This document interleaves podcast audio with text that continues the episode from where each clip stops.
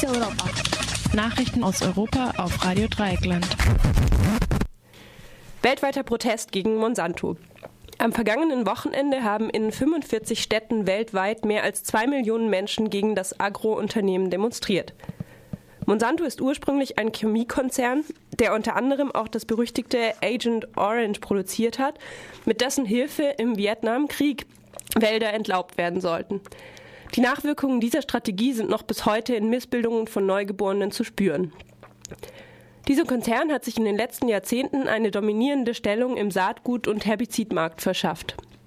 Eines der bekanntesten Produkte ist das Herbizid Roundup und die gentechnisch veränderten Pflanzen, die gegen eben dieses Herbizid resistent sind.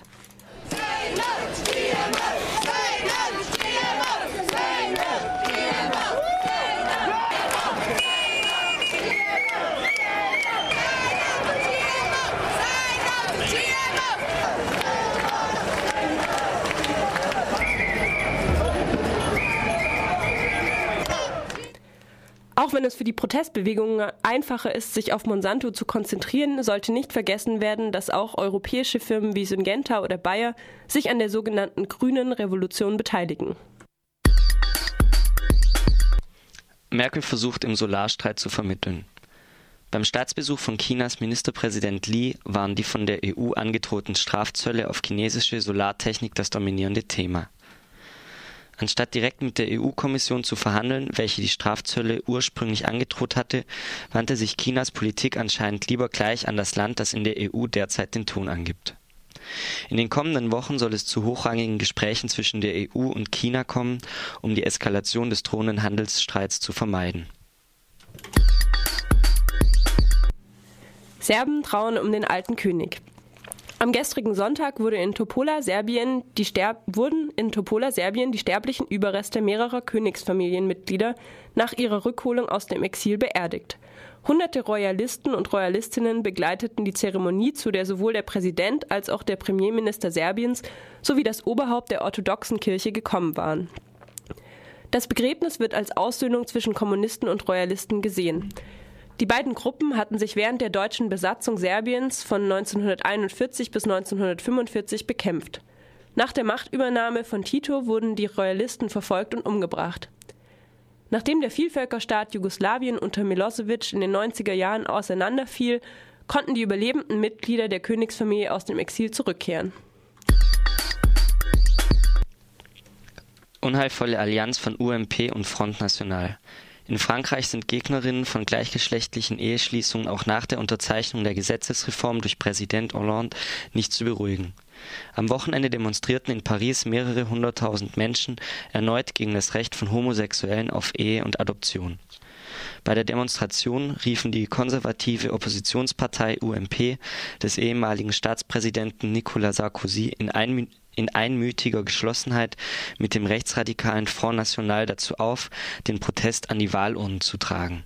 Ein klassisches Beispiel einer, in diesem Fall politisch fragwürdigen sozialen Bewegung. Diesen Mittwoch wollen in Montpellier zum ersten Mal in der Geschichte Frankreichs zwei Männer ihre neu gewonnenen Freiheiten nutzen und sich das Ja-Wort geben. Kiews erste Homosexuellenparade findet trotz Verbot statt. In der ukrainischen Hauptstadt gingen am vergangenen Samstag erstmals Schwule und Lesben auf die Straße, um für ihre Rechte zu demonstrieren. Trotz eines gerichtlichen Verbots beteiligten sich etwa 50 Aktivisten und Aktivistinnen an der Kundgebung und hielten Schilder mit Aufschriften wie Homosexualität ist keine Krankheit in die Luft. Unter ihnen waren außerdem mehrere Delegationen aus den Niederlanden, Dänemark, Norwegen und Deutschland. Den Demonstrantinnen stand ein riesiges Polizeiaufgebot gegenüber. Mehrere hundert Einsatzkräfte waren vor Ort, um die knapp 500 Gegendemonstrantinnen auf Abstand zu halten. Diese versuchten die Demonstration mit Rauchbomben und Schwule raus aus der Ukraine rufen zu stoppen. Mehreren von ihnen gelang es, die Polizeiabsperrung zu durchbrechen. Etwa zehn Menschen wurden dabei festgenommen. Mit ihrem Gleichheitsmarsch reagierten die Demonstrantinnen auf einen Gesetzesentwurf des ukrainischen Parlaments zur sogenannten Schwulenpropaganda. Demnach sollen denjenigen, der öffentlich Werbung für Homosexualität macht, in Zukunft bis zu sechs Jahre Haft drohen. Wie in vielen Nachfolgeländern der Sowjetunion ist Homosexualität in der Ukraine gesetzlich zwar erlaubt, aber gesellschaftlich nicht akzeptiert. Rund 60 Parlamentarier unterzeichneten einen Aufruf für ein generelles Verbot von homosexuellen Veranstaltungen im Mai und im Juni. Ähnliche Kundgebungen gab es am Samstag auch in Russland und Georgien. Die großen fünf.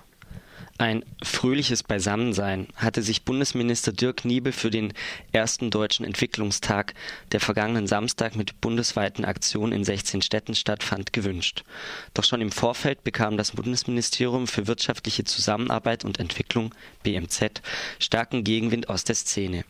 Die Presse urteilte, das drei Millionen Euro schwere Event sei eine PR-Maßnahme und sollte vor allem dem Entwicklungsminister selbst eine Bühne bieten. Inhalte fehlten, so die Meinung der taz. Mehrere zivilgesellschaftliche Initiativen hatten sich geweigert, am Tag der Entwicklung teilzunehmen. Das Nord-Süd-Forum München beispielsweise hat in einem offenen Brief an Minister Niebel geschrieben, sie sähen es nicht als ihre Aufgabe an, Events im Auftrag des BMZ oder von Engagement global durchzuführen, auf deren Inhalt und Konzept wir keinen Einfluss haben für einen Skandal sorgte zudem das Plakat The Big Five, welches den afrikanischen Kontinent zeigt, mit im Vordergrund platzierten Tieren, namentlich Elefant, Löwe, Büffel, Leopard und Nashorn. Neben jedem Tier ist ein Ziel der deutschen Entwicklungszusammenarbeit aufgelistet.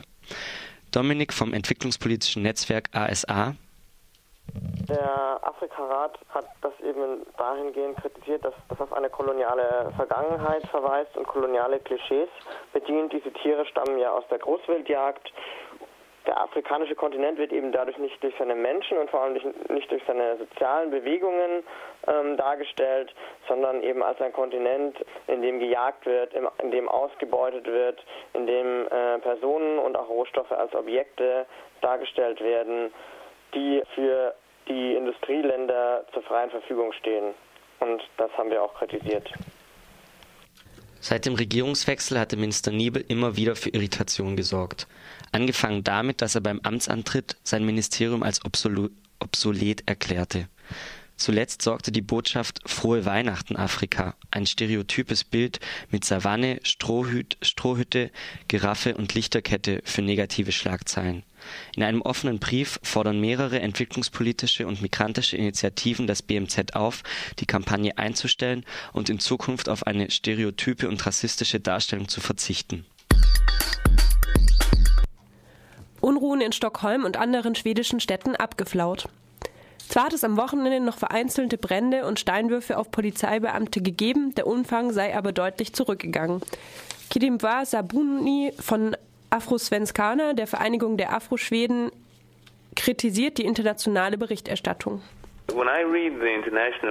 Wenn ich die internationalen Medien anschaue, fällt mir erstens auf, dass da übertrieben wird. Es ist ja nicht so, als würde es jetzt überall brennen. Ich habe gehört, dass Großbritannien und die USA ihren Bürgern davon abraten, nach Stockholm zu fahren. Das ist lächerlich. Und das andere ist, dass es jetzt in manchen europäischen Ländern heißt, schaut euch die Schweden an, wie der Multikulturalismus und die progressive Politik jetzt zurückschlagen. Das hier hat aber überhaupt nichts mit Multikulti zu tun, sondern mit sozialer und ökonomischer Ungleichheit. Das waren die Fokus Europa Nachrichten von heute Montag, den 27. Mai um 12.30 Uhr.